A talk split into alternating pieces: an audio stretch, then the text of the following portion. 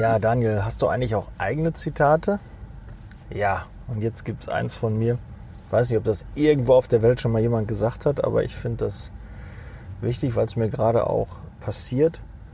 Lieber im Stau stehen, als die Person zu sein, die den Stau verursacht hat. Und wie oft ärgerst du dich vielleicht, dass du im Stau stehst, nicht weiterkommst, ja, ein, ja, an deinem Fort, an deiner Weiterfahrt, an deinem Fortkommen im Beruf gehindert wirst, weil irgendjemand dir im Weg steht oder du im Stau stehst. Und äh, da gönne ich keinem, dass er da vorne der Erste ist, der den Stau verursacht hat. Aber es ist halt immer eine Betrachtung. Ne? Man kann sich immer mit denen vergleichen, die mehr haben, denen es besser geht. Ja, aber man kann sich auch mit denen vergleichen, die es, die, denen es schlechter geht, die weniger haben. Und äh, ja, wer sich immer mit denen vergleicht, denen es besser geht, kann vielleicht mal depressiv werden, enttäuscht werden, unzufrieden werden. Ja, klar, kann das auch einen motivieren, aber es kann natürlich auch wirklich hemmen, dass man sich denkt, ja, man ist unzulänglich, man gibt nicht genügend Gas, man könnte da noch weiter sein, Guck dir an, wie viel Geld der hat, was der für ein Haus hat, was der für ein Auto fährt, was der für einen Urlaub machen kann. Kann man alles äh, ja, als motivierend empfinden, kann einen aber auch runterziehen, je nachdem, wie du auch tickst. Deshalb vergleich dich je nach Gefühlslage entweder mit Leuten, die weniger haben oder mit Leuten, die mehr haben. Je nachdem, was du brauchst. Aber grundsätzlich nicht immer nur in eine Richtung.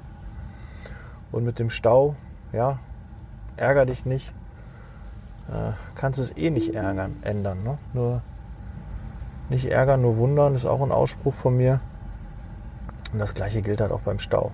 Ist halt so, musst da durch, hast ein bisschen Zeit nachzudenken, ja, entschleunigt ein bisschen und ja, wenn du jetzt zu spät zu einem Termin kommst, hättest du vielleicht auch eher losfahren können, müssen. Und ich weiß noch, ein, ein Arbeitskollege hat gesagt, äh, sein Chef hat immer gesagt, ja, das Flugzeug wäre jetzt weg, ja, wenn man da zu spät kommt. Und das stimmt auch. Nimm dir einfach ein bisschen mehr Zeit, plan ein bisschen mehr Zeit an, ein, das entschleunigt und dann kommst du auch trotzdem pünktlich an oder bist mal überpünktlich. Kann ja auch eine Möglichkeit sein. Obwohl kontinuierliches zu spät kommen ist auch eine Art von Pünktlichkeit. So, jetzt habe ich aber genügend äh, Sprüche und Phrasen gekloppt.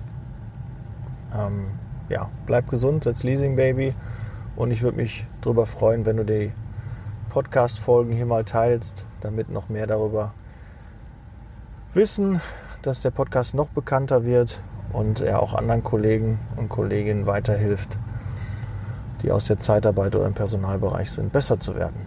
In diesem Sinne, ich bin raus. Ciao.